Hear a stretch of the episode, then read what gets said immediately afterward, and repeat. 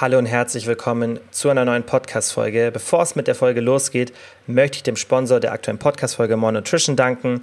Die meisten von euch wissen, dass ich schon sehr, sehr lange mit More Nutrition zusammenarbeite und die haben auch im Sortiment mein Lieblingssupplement und zwar sind es die Essentials. Das ist eine Kombi von Omega-3 und Vitamin D. Das sind auch für mich die beiden wichtigsten Supplemente. Omega-3 ist für mich ganz weit oben, ja, also an der Spitze der wichtigsten Supplemente und das ist tatsächlich auch ein Supplement, das ich finde, dass jeder einnehmen sollte, besonders wenn man nicht mehrmals pro Woche fettigen Fisch konsumiert. Ihr wisst ja, normal bin ich bei Supplementen eher ein bisschen konservativer und entspannter und finde, man sollte nicht so viele nehmen und erstmal andere Sachen optimieren, aber Omega-3 finde ich extrem sinnvoll und das Coole bei den Essentials ist, dass die erstens eine sehr, sehr hohe Qualität haben. Das haben die meisten anderen Produkte nicht. Das heißt, da wird auf die richtige Dosis geachtet, dass auch wirklich das drin ist, was draufsteht.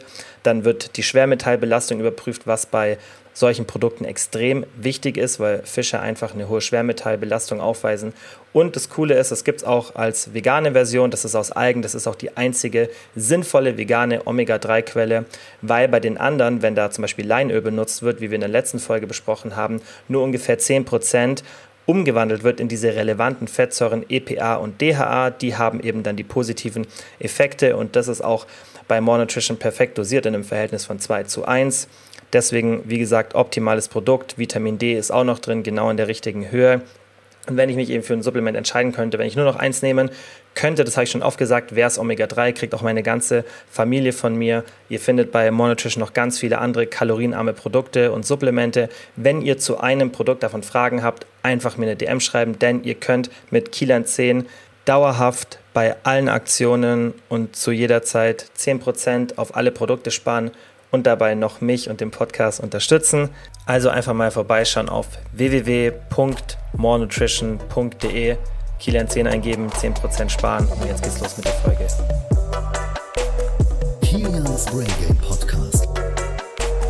Ich habe es letztens schon in meiner Instagram Story angekündigt, also falls ihr mir noch nicht auf Instagram folgt, würde ich euch das empfehlen. Da seid ihr immer ähm, auf dem aktuellen Stand, auch was den Podcast betrifft. Und da habe ich erklärt, dass ich jetzt das Schema ein bisschen verändere vom Podcast. Ich habe da in letzter Zeit allgemein ein bisschen was verändert. Und ihr habt ja gemerkt, dass jetzt nur noch alle zwei Wochen eine Folge rauskam, weil diese neuen Folgen, ich denke, das habt ihr auch mitbekommen, sind einfach viel, viel aufwendiger. Und ich habe mir so eine Zwischenlösung, oder nicht eine Zwischenlösung, sondern einen Mittelweg dafür überlegt, wie ich trotzdem einmal pro Woche eine Folge rausbringen kann. Und zwar werde ich jetzt immer wechseln zwischen den aufwendigen Folgen, was zum Beispiel letzte Woche der Fall war, wo wir dann immer uns zwei Produkte meistens anschauen, zwei oder drei Produkte im Produktspotlight, dann ein Thema im Fokus haben und dann noch zwei, drei, vier Fragen beantworten. Ja, das heißt wirklich aufwendige Folgen, wo ich auch nochmal ähm, deutlich mehr recherchieren muss für das einzelne Thema und die Produkte und so weiter. Und diese Folgen kann ich aufgrund des Zeitaufwands aktuell nur alle zwei Wochen rausbringen, bis ich die dann jede Woche rausbringe, machen wir eine, einen Mittelweg und bringen dann zwischendrin noch eine QA-Folge raus, weil mir auch viele geschrieben haben, dass sie die ein bisschen vermissen. Deswegen gibt es heute eine reine QA-Folge, wo ich die Fragen auch ein bisschen kürzer beantworte, dafür aber mehr Fragen mit reinnehme. Wie immer, die Fragen stehen alle in den Show Notes, das heißt, ihr könnt da auch welche überspringen, falls euch irgendwas nicht interessiert.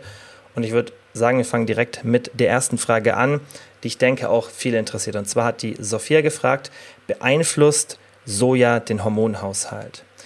Und da ist jetzt wichtig, dass ihr wirklich mal mit einer frischen Einstellung sozusagen in diese Frage reingeht, weil viele da, was ich oft im Austausch gemerkt habe in den DMs oder in anderen Situationen, oft ein bisschen ähm, voreingenommen sind, weil Soja so ein präsentes Thema ist, besonders bei Frauen und man liest da viel, da gibt es viele Artikel darüber und ähm, meiner Meinung nach auch sehr, sehr viel falsche Informationen. Und das ist so ein Thema, weil es eben noch nicht 100% gut erforscht ist. Ja, ähm, spalten sich da so ein bisschen die Meinungen, aber man kann auf jeden Fall in der Wissenschaft eine Tendenz sehen und von der erzähle ich euch jetzt. Das heißt, da, wie gesagt, einfach jetzt mit, einer, mit einem frischen Mindset reingehen und alles, was ihr davor gehört habt, ja, wo ihr vielleicht euch nicht sicher seid, wie kompetent die Quelle ist, dass ihr da einfach, wie gesagt, ein bisschen offen seid für das, was ich euch jetzt erzähle. Denn das, was ich euch erzähle, wird wahrscheinlich die meisten überraschen, weil ihr sicherlich schon oft gehört habt, dass Soja schlecht ist für Frauen, erhöht Östrogen, bei Männern senkt es den Testosteronspiegel und, und, und.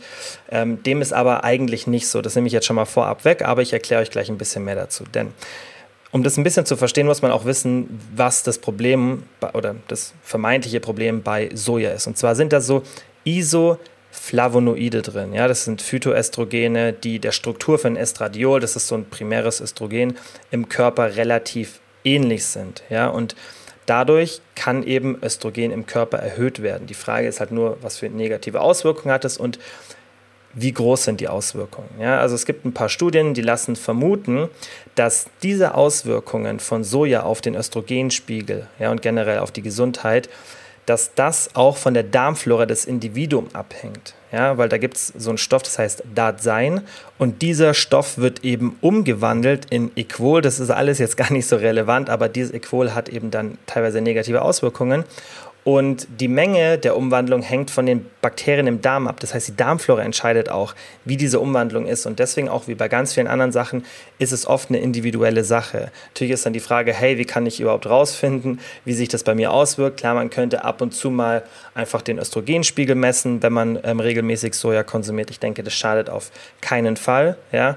Aber normalerweise ja, liegt unsere Soja, also unser Sojakonsum eh relativ weit unten. Ja, so westliche Ernährung ist meistens so ein Milligramm im Durchschnitt von diesen Isoflavonoiden pro Tag. Japan zum Beispiel, die sind so bei 25 bis 50 Milligramm und dazu komme ich später auch nochmal. Ja, aber ich denke, durch diese ganzen veganen Alternativen, wo ja schon viel Soja drin ist, ist es bei den meisten Menschen, gerade die sich gesund ernähren oder eben ähm, auf Fleisch verzichten, dann vermutlich deutlich höher als diese 1 Milligramm, die wir no normalerweise in der westlichen Ernährung haben. Ja?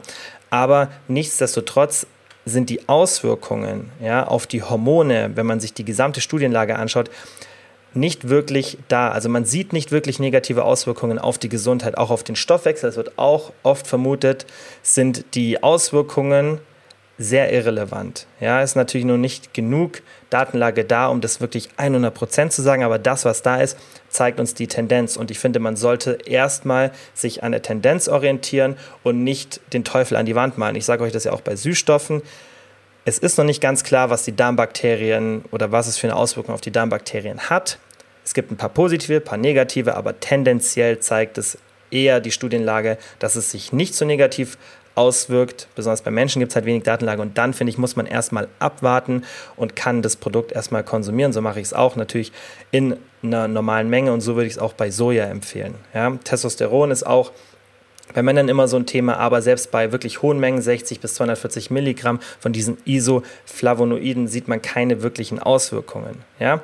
Bei Frauen ist es tatsächlich sogar so, dass man einen Zusammenhang zwischen, einem, zwischen der Sojaprotein Einnahme und einem geringeren Brustkrebsrisiko und auch einer geringeren Mortalität sieht. Und das ist auch eigentlich ein interessantes Thema, wenn man sich mal die Ernährung gerade in Asien anschaut, zum Beispiel Japan, die haben auch sehr, sehr hohen Sojakonsum. Und natürlich sind es immer epidemiologische Studien. Das heißt, wenn man sich ein großen Bevölkerungskreis anschaut und dann schaut, okay, wie ist da die Mortalität, also die Todesrate, wie sind diese und diese Erkrankungen, da sind uns die Japaner, besonders die japanischen Frauen, deutlich überlegen.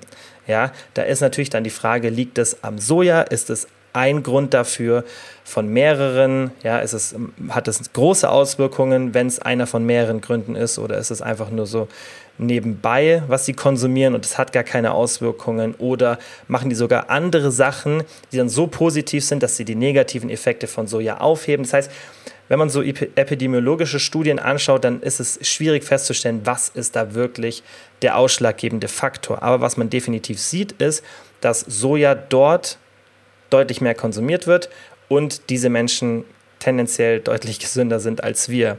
Das ist schon mal eine Tendenz. Wie gesagt, man kann nicht davon Schluss, daraus Schlussfolgern, aber ich denke, das zeigt doch, ähm, dass ein höherer Konsum, wenn man allgemein einen sehr gesunden Lifestyle hat, vermutlich keine negativen, wenn dann eher positive Auswirkungen hat.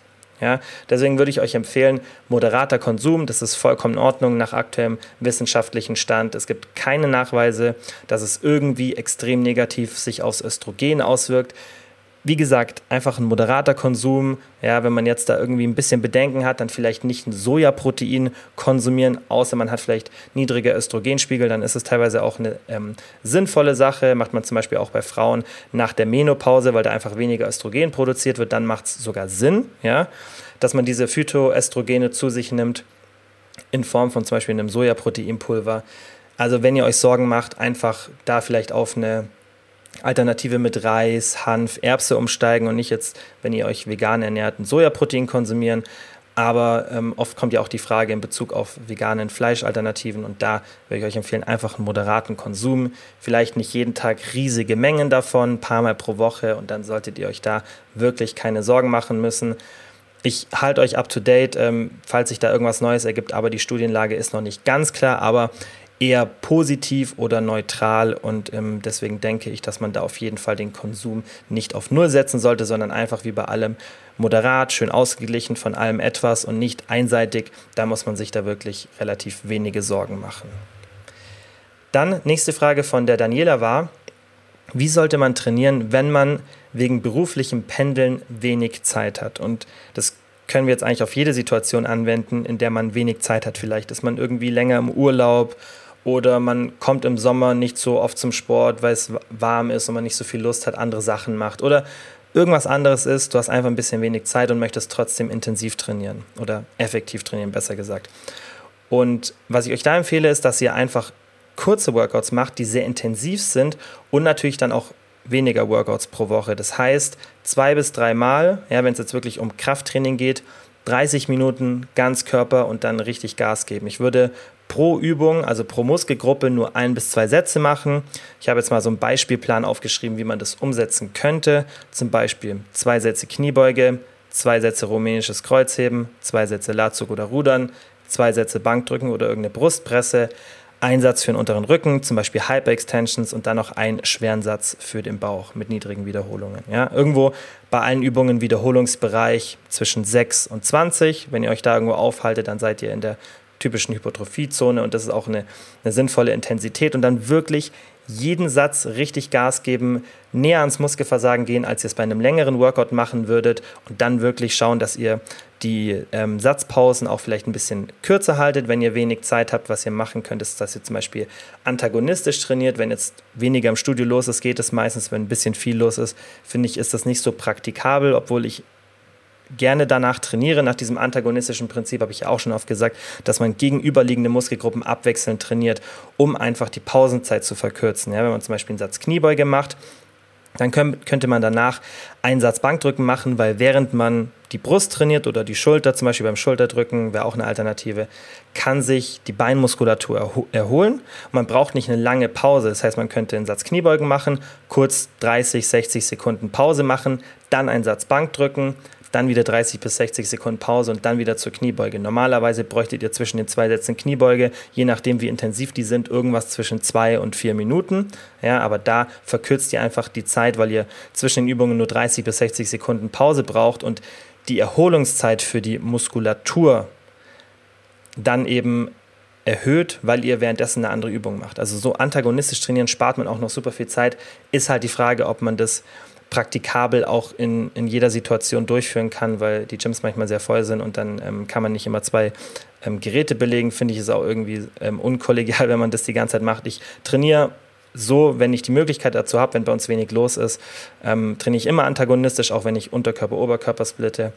Aber ansonsten würde ich euch auch ohne ein antagonistisches Training empfehlen, einfach wenig Sätze pro Übung, ein bis zwei richtig harte Sätze und dann reicht es auch vollkommen. Und dann natürlich konzentriert euch auf Steigerung, versucht stärker zu werden und dann könnt ihr auch mit so kurzen Workouts richtig, richtig viel erreichen. Die nächste Frage ist, wie ihr wisst, eins meiner Lieblingsthemen und zwar geht es ein bisschen um intuitives Essen und zwar, was hältst du von somatischer Intelligenz? Habe ich tatsächlich ähm, davor noch nie gehört, die meisten von euch wahrscheinlich auch nicht. Und ähm, ich habe da mal ein bisschen recherchiert, natürlich nur oberflächlich, weil ich relativ schnell gesehen habe, ähm, was damit gemeint ist, ähm, was es ist. Und zwar geht es darum, dass der Körper durch Signale wahrnimmt, ja, was gut für uns ist und was uns schaden könnte. Und ich möchte mich jetzt hier nicht mit dem kompletten Konzept auseinandersetzen, weil da geht es wohl auch darum, Schmerzempfindung und, und, und. Und das ist hier nicht der richtige Podcast für sowas, das ist nicht meine Kompetenz, sondern ich will mich mit euch bei dieser Beantwortung der Frage rein auf den Fokus äh, bei der Ernährung konzentrieren. Das heißt, diese somatische Intelligenz wird auch behauptet, dass eben der Körper weiß, okay, mir fehlt dieser Nährstoff. Das heißt, ich kann nach Gefühl essen und mein Körper sagt mir immer, welche Nährstoffe ich brauche. Und das ist immer noch was, was ich ganz, ganz oft beobachte, was gerade ähm, von Leuten, die irgendwie in der Öffentlichkeit stehen, Influencer, YouTuber etc., ähm, so empfohlen wird, dass man sagt, ja, der Körper, man soll darauf hören, was er einem sagt, aber diese Aussage hat meistens gar keine wissenschaftliche Grundlage. Das heißt, die denken sich das vielleicht einfach nur aus oder haben es woanders gehört oder haben das Gefühl, dass es bei ihnen so funktioniert. Und das mag auch bei manchen Menschen funktionieren. Darüber haben wir schon ein paar Mal gesprochen, dass ein geringer Anteil der Bevölkerung einfach Glück hat für die jetzige Situation mit der Genetik. Das heißt, die haben geringen Hunger, die haben eine hohe Aktivität. Das wäre früher, ja, während der Evolution ein Problem gewesen, ja, weil das dazu führt, dass man leichter in Zeiten der Hungersnot, ja, oder wenn die Saison wechselt, dass man da eher das Risiko hatte, zu verhungern oder einfach ja, ein Problem mit dem Körpergewicht zu bekommen, weil das zu, zu gering wird, ja, weil man eben nicht so einen starken Hunger hat wie andere Menschen. Das heißt, der Schutzmechanismus ist ja eigentlich ein positiver, dieser Drive, was zu essen und uns weniger zu bewegen. Das ist ein kalorischer Schutzmechanismus des Körpers. Und manche Menschen haben diesen halt ausgeprägter, der Großteil der Bevölkerung, weil das was Positives für unser Überleben war. Und dieser Mechanismus ist immer noch in uns drin. Aber manche Menschen haben den eben schwächer. Das heißt, die haben eine sehr, sehr hohe Aktivität und tendenziell weniger Hunger oder wenn die was essen, haben die für lange, für lange Zeit keinen Hunger mehr. Und auch wenn ich dieses Beispiel schon oft gebracht habe, erkläre ich es nochmal, weil immer wieder neue Leute im Podcast kommen und wir das auch schon lange, glaube ich, nicht mehr so als Thema hatten. Es gibt ja immer diese Unterscheidung zwischen Menschen mit gutem und schlechtem Stoffwechsel. Und auch wenn es hier natürlich Unterschiede gibt in der Stoffwechselrate, ist die Hauptkomponente, die den Unterschied macht, eben dieses Aktivitätslevel und der Hunger, dieser Menschen. Und wenn du jetzt vielleicht eine Person aus deinem Umfeld kennst und du hast das Gefühl, die ist extrem schlank immer, kann aber essen, was sie will, hat auch einen Riesenappetit. Jeder kennt so Personen aus dem Umfeld. Und dann fragen sich viele eben, hey, wie geht es, dass die Person so viel essen kann und nichts passiert? Und das Problem ist, dass ihr diese Person nur beim Essen seht. Ja, das kann sein, dass die Person wahnsinnigen Appetit hat oder auch so ein Essverhalten sich einfach angeeignet hat, dass sie immer auf einmal sehr viel isst, irgendwie, keine Ahnung, eine ganze Losti Pizza für 1300 Kalorien und trotzdem super schlank ist. Ihr seht aber nicht, wie viel ist diese Person in der restlichen Zeit. Und dann sagt ihr, hey, die isst auch so sonst viel. Die sagt immer, die isst viel.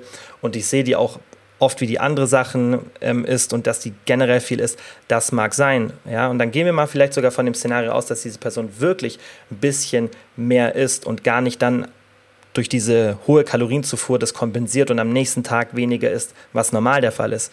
Selbst wenn wir davon ausgehen, dass diese Person deutlich mehr ist, dann ist es eben eine extrem aktive Person. Das heißt nicht, dass sie super viel Sport macht, super viel Schritte geht, sondern die ist einfach sehr unruhig in ihrer Verhaltensweise. Das heißt, die kann nicht wirklich ruhig sitzen, wackelt immer mit den Beinen und lauter solche kleinen Bewegungen und ist einfach generell im Alltag aktiver und kompensiert dadurch die Kalorienzufuhr.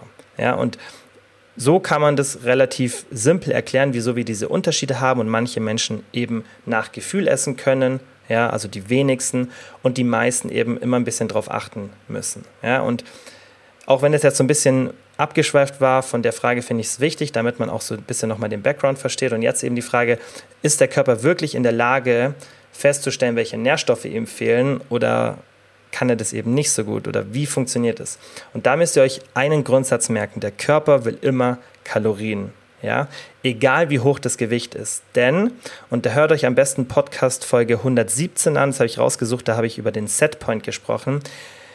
Der Körper hat leider keine wirklichen Mechanismen im Körper, die ihm zeigen, okay, mein Gewicht ist jetzt zu hoch, weil das nie ein reelles Szenario war. Es war nie so ein Nahrungsangebot, Überangebot da, dass der Körper wirklich das Gewicht nach unten regulieren musste. Ja, sondern es war immer so ein Struggle ja, während der Evolution und es war eher ein Problem, genug Nahrung zu finden. Natürlich, bis auf ein paar Kilo kann es auch mal vorkommen, ja, dass dann selbst in diesen Szenarien genug Nahrung da war und man vielleicht einen leichten Überschuss hat, dann reguliert der Körper das auf jeden Fall ein bisschen runter, ähm, verringert den Appetit und so weiter. Aber wenn das über Jahre hinweg passiert und der Körperfettanteil steigt, dann gibt es aktuell in der Wissenschaft keine Anzeichen dafür, dass der Körper dieses Gewicht auch wieder nach unten reguliert. Anders ist es aber, wenn unser Gewicht sinkt.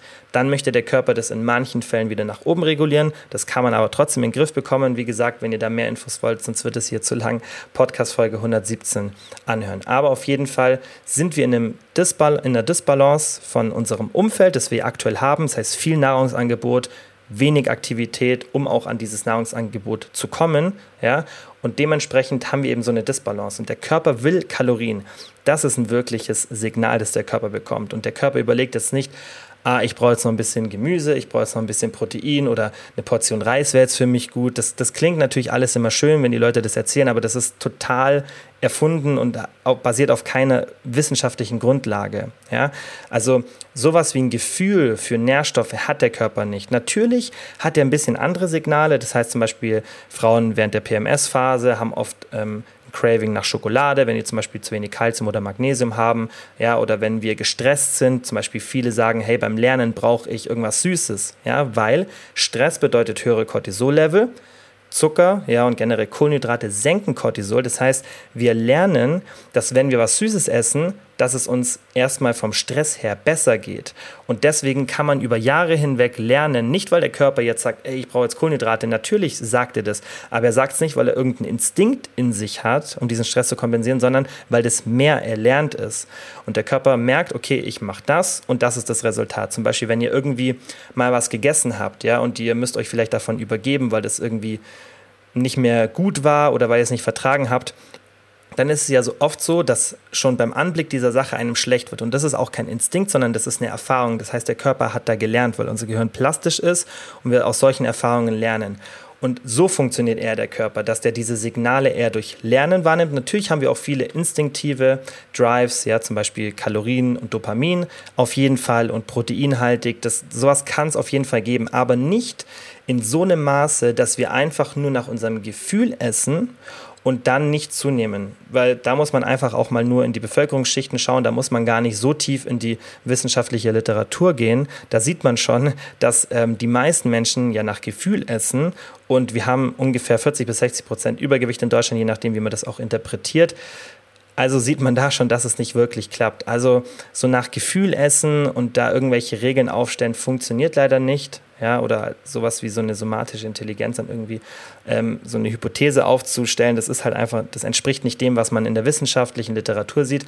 Deswegen ist es halt wichtig, dass man sich bestimmte Grenzen setzt. Man kann natürlich lernen, so ein bisschen auf den Körper zu hören, ja, muss aber trotzdem die Nahrungszufuhr immer ein bisschen kontrollieren. Und da würde ich euch empfehlen, hört mal Folge 117 55, 90 und 93 oder zumindest eine dieser Folgen an. Da habe ich über das Thema intuitive Essen gesprochen, auch wie man ähm, das ein bisschen handeln kann, weil es ist nicht unmöglich und man muss auch nicht das ganze Leben lang extrem genau auf die Ernährung achten. Ja, man kann da so eine, so eine Balance finden, aber man darf halt nicht erwarten, dass man komplett nach Gefühl ist und dann der Körper sich schön reguliert, weil wir einfach in einem Umfeld sind, das es nicht möglich macht, dass wir wirklich auf unser Gefühl hören. Weil wenn wir das machen, nehmen wir im Laufe der Jahre zu. Das zeigt die Wissenschaft ganz, ganz klar, ja, dass mit steigendem Alter das Gewicht steigt. Und es hat nicht nur was mit weniger Stoffwechsel, weniger Muskelmasse und und und zu tun, sondern auch einfach, weil wir dauerhaft in einem Kalorienüberschuss sind, wenn wir nicht darauf achten, wie viel wir essen und was wir essen. Man kann das auf eine entspannte Art und Weise machen, das zeige ich euch ja immer, aber in diesen Folgen habe ich das eben nochmal ausführlicher erklärt. Dann zur nächsten Frage und zwar, was hältst du von Ashwagandha? Ashwagandha habt ihr vielleicht schon mal gehört in letzter Zeit. Das hat gerade so einen kleinen Boom, aber das ist immer so, wenn ein neues Supplement ähm, auf dem Markt präsent behandelt wird, ähm, dann sieht man das überall, weil die Hersteller der Supplementfirmen ist ja auch in Ordnung, einem einfach da ähm, eine Möglichkeit sehen, nochmal Geld zu verdienen. Wenn es was Sinnvolles ist, finde ich das auch in Ordnung. Aber ich denke, der, der Boom von Ashwagandha ist ein bisschen übertrieben, ja, weil es immer hin nur noch ein Supplement ist. Ich nehme es selbst, ja, also ich finde Ashwagandha nicht schlecht. Ich nehme es selbst seit ein paar Monaten, ja, was positive Auswirkungen auf Cortisol, eventuell auch auf Testosteron hat, ja.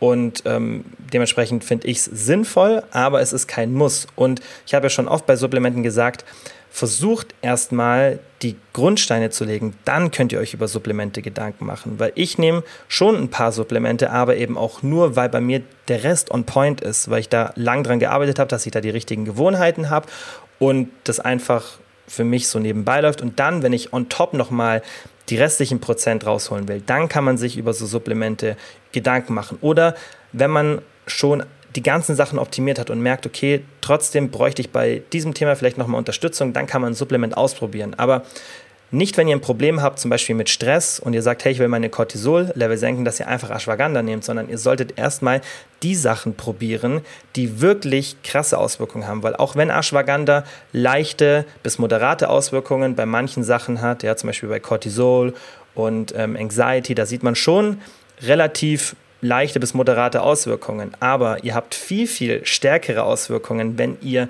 den Stress mit richtigen Methoden behandelt. Also regelmäßiger Stresskompensation, was auch immer das ist. Hauptsache, es macht euch Spaß, ihr könnt es regelmäßig machen und es führt einfach dazu, dass ihr entspannter seid. Ausdauersport super wichtig, regelmäßige, regelmäßiges Krafttraining, schön unverarbeitet essen, ungefähr 80 Prozent, viel schlafen. Wenn ihr das alles macht, dann könnt ihr euch Gedanken über Ashwagandha machen, 600 Milligramm so pro Tag mit einer guten Qualität ist so die Dosis, die generell in der Literatur empfohlen wird. Das nehme ich auch pro Tag. Aber bitte erst die anderen Sachen optimieren, weil die, glaubt mir, haben einen viel größere, also viel größere Auswirkungen. Wenn ihr zum Beispiel eine oder zwei von diesen Sachen noch nicht macht, dann macht erstmal das. Ja, das heißt, wenn ihr jetzt zum Beispiel nur Krafttraining macht möglichst unverarbeitet esst, auch eine Stresskompensation habt, aber keinen Ausdauersport macht und schlecht schlaft, dann optimiert erstmal diese zwei Sachen, bevor ihr euch überlegt, nach einer Wunderpille wie Ashwagandha zu suchen, weil ich verspreche euch, das wird nicht annäherungsweise den Effekt haben wie Ausdauersport und viel Schlaf auf eben Cortisol, Anxiety oder auch Testosteron. Ja, das heißt, da immer erst diese, diese Sachen benutzen, die wirkliche Auswirkungen auf den Körper haben und nicht Supplemente. Supplemente sind super und es gibt auch welche wie zum Beispiel Omega-3, da kann man darüber diskutieren, dass es keinen wirklichen Ersatz hat. Aber auch hier würde ich sagen, nehmt Omega-3 erst dann, wenn ihr wirklich sagt, ich habe eine gute Ernährung und ich habe ähm, einen guten Aktivitätslevel. Wenn ihr das macht, dann on top das zu nehmen, auf jeden Fall. Ja, aber Supplemente immer erst dann einsetzen, wenn ihr sagt, hey, bei den anderen Sachen, da gebe ich wirklich schon Gas und ähm, da mache ich wirklich schon das, das Optimum oder zumindest das, was auch generell empfohlen wird, wie hier zum Beispiel, wenn ich im Podcast euch bestimmte Anweisungen gebe, wenn ihr sagt, okay, das, das mache ich schon alles, 80 Prozent unverarbeitet, zwei bis dreimal pro Woche Sport, ich schlafe gut und so weiter. Wenn ihr das macht, dann on top auf jeden Fall. Ja, zum Beispiel Ashwagandha ist auch sinnvoll dann on top, aber erstmal diese anderen Sachen optimieren. Dann zwei Fragen, die wir so ein bisschen nacheinander behandeln können, weil die aneinander knüpfen. Und zwar Nummer eins, woran merke ich, dass mein Defizit zu hoch ist? Ich habe Angst vor einer Zunahme nach der Diät. Und da ist natürlich immer wichtig, dass ihr schaut, wie reagiert mein Körper. Ich habe ja auch schon Podcast-Folgen dazu gemacht, wie man das Kaloriendefizit bestimmen kann. Da einfach mal den Podcast äh, durchsuchen. Da habe ich jetzt leider nicht die Folge rausgesucht, in welcher das war. Aber ich habe schon mal erklärt, wie man das ähm, festlegen kann, also woran man sich orientieren sollte. Generell kann ich euch sagen, umso höher der Körperfettanteil, desto höher darf auch das Kaloriendefizit sein, weil der Körper dann einfach noch nicht so krass reagiert. Aber nichtsdestotrotz ist es immer eine individuelle Sache und das ist was, was ich besonders im Coaching bemerke, dass jede Person anders reagiert. Manche Leute, da muss man einfach mit ein bisschen kleineren Defizit arbeiten oder mit einer flexibleren Strategie, damit der Körper nicht so reagiert. Bei anderen, obwohl die schon relativ moderaten oder eher moderat bis niedrigen Körperfettanteil haben und vielleicht noch so die letzten Kilo verlieren wollen, da wo ich dann normalerweise sagen würde, hey, Defizit nicht so hoch. Bei manchen kann man da trotzdem ähm, relativ hoch reingehen und da hat man gar keine negativen Auswirkungen. Ja. Ähm, da habe ich auch, glaube ich, in der Instagram-Story, ich weiß nicht, ob ich es hier mal im Podcast äh, besprochen habe, mal von der Luisa, die mir erlaubt hat, da über ihre Story zu sprechen, ein bisschen erzählt, dass bei ihr der Körperfettanteil schon sehr niedrig war und wir trotzdem, weil das eben für eine Hochzeit war, nochmal äh, mit einem relativ ordentlichen Defizit für eine kurze Zeit reingegangen sind und sie hat halt gar keine negativen Auswirkungen gehabt. Das heißt, Biofeedback war super und dann kann man auch mit einem, mit einem niedrigen Körperfettanteil ein stärkeres Defizit fahren. Ansonsten, wie gesagt, immer daran orientieren, höhere Körperfettanteil, höheres Defizit, umso geringer der Körperfettanteil, desto geringer das Defizit. Aber achtet einfach auf das ähm, Biofeedback, das heißt Libido, Energie, Hunger, Kraft beim Sport, Schlaf und so weiter. Wie reagiert dein Körper? Und dann kannst du da schon sehen, okay, wenn du merkst, hey, ich bin immer schlapp, ich habe dauerhaft Hunger, dann ist dein Defizit vermutlich etwas zu hoch. Auch darauf achten, ob der Gewichtsverlust zu schnell ist, ja, das ist natürlich ein Luxusproblem, aber das sage ich auch immer wieder, der sollte nicht zu schnell sein, weil wenn dein Defizit zu hoch ist, dann erhöhst du das Risiko, dass du Muskelmasse verlierst, du erhöhst das Risiko, dass sich dein Stoffwechsel temporär während der Diät stärker anpasst und natürlich auch, dass du weniger Beständigkeit hast, weil du einfach deinen Hunger so stark durch, das, durch diesen großen Gewichtsverlust erhöhst, dass das Risiko ist, dass du immer wieder Essattacken hast ja, oder deine Ernährung nicht kontrollieren kannst, weil du eben zu schnell Gewicht verlierst. Ja? Und da würde ich sagen, achtet einfach darauf, dass ihr nicht über eineinhalb bis zwei Prozent pro Woche kommt, in der Regel. Ja, natürlich gibt es andere Szenarien, bei zum Beispiel einem hohen Körperfettanteil und, und, und. Oder wenn man eine ähm, PSMF macht, also so eine Protein Spared Modified Fast Diet, wo man sagt, ich möchte extrem viel Fett in kurzer Zeit verlieren. Das machen wir auch ab und zu im Coaching. Dann, natürlich kann man über das hinausschießen, aber generell, wenn ihr eine normale Diät macht, dann würde ich euch empfehlen, dass ihr da wirklich achtet, darauf achtet, Gewichtsverlust nicht im Durchschnitt über 1,5 bis 2 Prozent pro Woche. Da über dieser Range solltet ihr nicht drüber sein, weil ansonsten ist das Defizit eigentlich auch zu hoch. Ja? Wichtig ist aber trotzdem, dass selbst wenn das Defizit zu hoch ist, ja, und ihr das irgendwie spürt, dass ihr da nicht wirklich Angst haben müsst, dass da mit dem Stoffwechsel was passiert, was sich nicht wiederholt. Ja, da gibt es dieses ganz bekannte Experiment, die Minnesota Semi-Starvation Study, das war ähm, eine Studie mit Kriegsgefangenen nach dem Zweiten Weltkrieg, habe schon ein paar Mal von der erzählt. Und da hat man eben ein extremes Szenario geschaffen, ja, mit einem extremen Defizit, 50 Prozent Kalorienreduktion für sechs Monate, das man heute aus ethischen Gründen nicht mehr machen könnte. Die Ergebnisse sind aber da und die kann man benutzen und die zeigen eben, dass die Stoffwechselrate nicht wirklich gesunken ist, so um die 15%. Prozent. Die ist extrem gesunken, aber hauptsächlich, weil die Männer, die dort in der Studie ähm, das durchgeführt haben, einfach einen extremen Gewichtsverlust hatten und weniger Gewicht heißt, man schleppt weniger Gewicht sozusagen mit sich herum.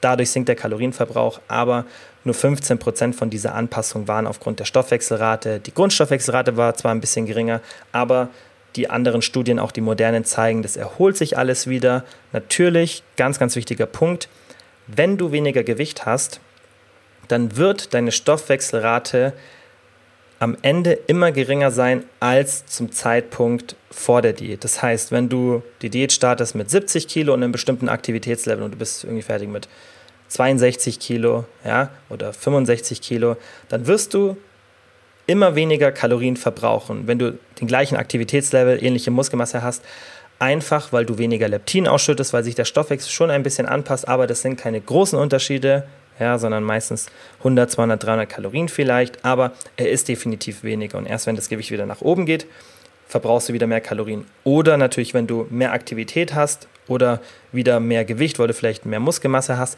dann geht natürlich der Kalorienverbrauch wieder hoch. Aber wenn die Gegebenheiten gleich sind und dein Gewicht geringer ist und auch der Körperfettanteil, wirst du immer weniger Kalorien verbrauchen. Ist nicht schlimm, aber ist ein Fakt aber muss sich nicht Sorgen machen über irgendwie einen kaputten Stoffwechsel. Sowas kann nicht passieren, gibt keine Studien, die das beweisen, sondern eher eine temporäre Stoffwechselanpassung während der Diät. Sobald man die Kalorien wieder erhöht, normalisiert sich der größte Teil wieder. Also da nicht so viel Angst haben, einfach auch darauf achten, ähm, dass ihr nicht zu weit vom Körperanteil runtergeht ja, und äh, regelmäßige Diet Breaks macht. Das heißt, Frauen nicht wirklich unter 18 bis 20 Prozent dauerhaft gehen, Außer natürlich bei manchen Menschen, da funktioniert das, Männer nicht so unter 10% gehen in der Regel. Macht regelmäßige Diet Breaks, Defizit nicht zu hoch setzen und dann müsst ihr da auch keine Angst haben, dass das Defizit zu hoch ist und irgendwelche wahnsinnig negativen Auswirkungen hat. Dann ähm, die Anschlussfrage daran und zwar, wie schafft man es nach einer Diät nicht wieder alles zuzunehmen? Und ich habe ja schon mal versprochen, dass ich da eine separate Podcast-Folge dazu mache. Mache ich auch auf jeden Fall und ich fasse es jetzt hier mal kurz zusammen, weil das ist ein sehr, sehr ausführliches Thema und ähm, da muss man auf jeden Fall viele Sachen beachten, aber ihr könnt euch erstmal an diesen Sachen orientieren. Nummer eins, es ist ganz, ganz wichtig und darüber wird meiner Meinung nach am wenigsten gesprochen.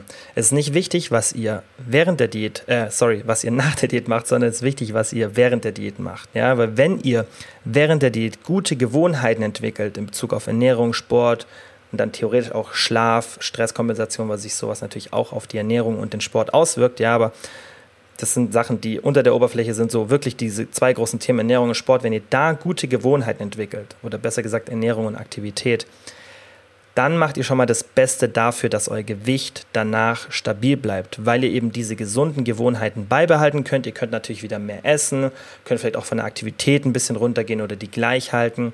Aber der Jojo-Effekt ist meiner Meinung nach nichts Physiologisches, was oft behauptet wird aufgrund von geringerer Muskelmasse und und und, was natürlich seinen Teil dazu beitragen kann. Aber hauptsächlich ist der Jojo-Effekt ein, eine Verhaltensgrundlage, ist da das Problem. Ja, weil sich einfach, wenn man zum Beispiel nach einem Ernährungsplan sich ernährt, dann pendelt sich das alte Verhalten, das man vor der Diät hatte, wieder nach der Diät ein. Und das führt natürlich dann dazu, dass man wieder das gleiche Gewicht hat wie vor der Diät, weil man sich ähnlich ernährt und der Körper dann eben wieder Thema Setpoint, ja, der Körper hat so Gewicht oder Körperanteil, an dem man sich mit dem aktuellen Umfeld wohlfühlt. Ja, also unserer westlichen Ernährung, wenig Aktivität und so weiter. Deswegen, damit ihr das noch mal ein bisschen besser versteht, diese Podcast-Folge 117 am besten anhören. Und da der Körper sich eher dann wieder nach oben orientiert, ja, weil wir Übernahrungsangebot haben, wenig Bewegung, ja, und eben keine guten Gewohnheiten haben, dann entsteht eben der Jojo-Effekt. Wenn man es aber schafft, während der Diät lernt, auf die Ernährung zu achten, Kalorien ein bisschen einschätzen kann, so ein Gefühl dafür kriegt, ja, sich gesund ernährt, viel Aktivität hat, dann macht man schon mal das Beste präventiv. Dann ist natürlich wichtig, dass ihr trotzdem ein paar Sachen danach beachtet. Ich sage immer regelmäßig wiegen, ein bis zweimal pro Woche, Durchschnittswert bilden und dann natürlich, damit es auch funktioniert, lernen, die Waage objektiv einzuschätzen. Weil wenn euch das jedes Mal stresst, auf die Waage zu gehen, dann wird das immer ein Problem sein. Aber ihr braucht irgendein Messinstrument, um festzustellen, wie verändert sich mein Körper. Ihr könnt natürlich auch einen Teilenumfang nehmen, da sieht man halt langsamer die Veränderung als auf der Waage. Ja, wenn ihr auf der Waage zwei Kilo zunehmt, dann seht ihr das schneller, als wenn jetzt ein, zwei Zentimeter in der Taille zunimmt, weil das kann dann auch manchmal einfach nur eine Schwankung sein, weil der Magen ein bisschen aufgeblähter ist an dem Tag oder man das Maßband ein bisschen lockerer hält. Das heißt, die Waage ist da schon ein akuteres Messinstrument, auch wenn ich das Teilienmaß liebe und wir das auch im Coaching primär benutzen, aber in einem längeren Zeitraum. Und deswegen ist regelmäßiges Wiegen schon sinnvoller. Und es zeigen auch die Studien, ja, dass man dadurch gutes Gewicht halten kann, weil man eben früh genug merkt, wenn man zu viel isst. Ja, und das ist normal, dass das passieren kann. Und wenn man das halt im Blick hat und nicht erst nach zwei, drei Monaten nach der Diät das erstmal wieder auf die Waage steigt und dann sieht, oh, jetzt habe ich vier Kilo zugenommen, dann kann man nicht intervenieren. Dann kann man nicht sagen, so, jetzt gehe ich wieder ein bisschen runter mit den Kalorien oder versuche einfach ein bisschen weniger zu essen oder bewege mich wieder mehr.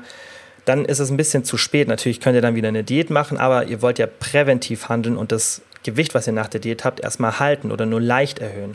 Und deswegen regelmäßig wiegen und eben lernen, die Waage objektiv zu beurteilen, damit es auch stressfrei funktioniert. Und falls das Gewicht dann steigt, dann einfach, wie gesagt, wieder mehr bewegen, Kalorien ein bisschen runterfahren, ja, oder einfach eine Mahlzeit ein bisschen verkleinern, die ihr standardmäßig drin habt. Und was ich euch auch empfehle, ist, dass ihr schaut, dass ihr einmal alle 7 bis 14 Tage vielleicht eure Kalorien zählt oder auf eine andere Art und Weise notiert, was ihr esst, damit ihr mal einen Überblick bekommt. Und wenn ihr dauerhaft nach Gefühl esst, macht es auf jeden Fall Sinn, dass man das alle ein bis zwei Wochen mal macht, damit man einfach an so einem Standardtag weiß, wo man ungefähr ist. Dann vorletzte Frage von der Carla. Sollte Kaugummi in Klammern in großen Mengen zur Kalorienbilanz gerechnet werden? Jetzt ist natürlich die Frage, was ist große Menge? Ich habe jetzt da mal ähm, eine Rechnung gemacht und habe mit 20 Kaugummis pro Tag gerechnet. Ich hoffe, das ist immer noch für, als große Menge gemeint. Ähm, ich denke, ja, 20 Kaugummis ist auch dann so die Grenze, wo man sich vielleicht Gedanken über das Essverhalten machen sollte, wenn man mehr als das konsumiert, ob man da irgendwas kompensiert, ja, oder ähm, da irgendwie eine Gewohnheit hat, die man vielleicht ein bisschen kontrollieren sollte. Das wird auch oft, ähm, ja, dann ein bisschen zu Magenproblemen kann das führen, wenn, wenn bestimmte Stoffe in den Kaugummis drin sind, wie Erythrit, so gibt es unterschiedliche Sachen. Das kann manchmal ein bisschen, ja, zu, wie gesagt, Magenproblemen führen, muss nicht immer der Fall sein. Aber 20 Kaugummis, denke ich, so als obere Grenze ist, glaube ich, ja, wirklich schon eine hohe Menge. Und wenn wir uns mal die Kalorien anschauen, die sind je nach Hersteller so zwischen 100, 200 Kalorien pro 100 Gramm. Ein Kaugummi hat 2 bis 4 Gramm. Also irgendwo sind wir da meistens so bei 2 bis 8 Kalorien pro Kaugummi. Das kommt halt immer darauf an, was für ein Hersteller, sind die zuckerfrei, was wird da benutzt, ja. Aber das ist, denke ich, eine, eine Range, die relativ gut einzugrenzen ist. Und dann sind wir bei 20 Kaugummis je nach Sorte bei 40 bis 160 Kalorien. Also im schlechtesten Fall, wenn die wirklich relativ viele Kalorien haben, also 200 Kalorien pro 100 Gramm ist dann schon viel für ein Kaugummi, dann sind wir bei 160 Kalorien. Was immer noch, finde ich, nicht eine, eine, ein Kalorienwert ist, über den man sich Gedanken machen sollte. Aber wenn das halt wirklich so ist, dass du von einem Hersteller, der eine, einen höheren Kalorienwert hat, wirklich 20 Kaugummis pro Tag zu dir nimmst und du dich wunderst, wie du, wieso du vielleicht nicht so abnimmst, wie du es dir vorstellst, ja, oder vielleicht warum dein Gewicht leicht steigt, dann kann natürlich das so ein Grund dafür sein, aber 100 bis 200 Kalorien pro Tag sind normal nicht der ausschlaggebende Faktor. Und deswegen würde ich auch Kaugummis nicht in die Kalorienbilanz rechnen, sondern ich würde eher sagen, schau, dass du irgendwo zwischen fünf und zehn Kaugummis pro Tag maximal landest. Dann musst du dir am wenigsten Sorgen machen und dann würde ich auch auf keinen Fall die Kalorien äh, irgendwie dazu rechnen. Also bei Kaugummis und Kalorien ähm, würde ich das immer entspannt sehen. Aber ich wollte euch mal so ein Szenario vorrechnen und eher auch sagen, wenn ihr so einen hohen Kaugummikonsum habt, dann vielleicht mal überlegen, ob da irgendwas ähm, eine Kompensation ist und ob ihr das vielleicht ein bisschen ähm, verändern solltet. Dann die letzte Frage von der Julia. Die war, was hältst du von täglich einer Dose in Klammern 500 Milligramm Energy Drink? Gibt es gesundheitliche Auswirkungen?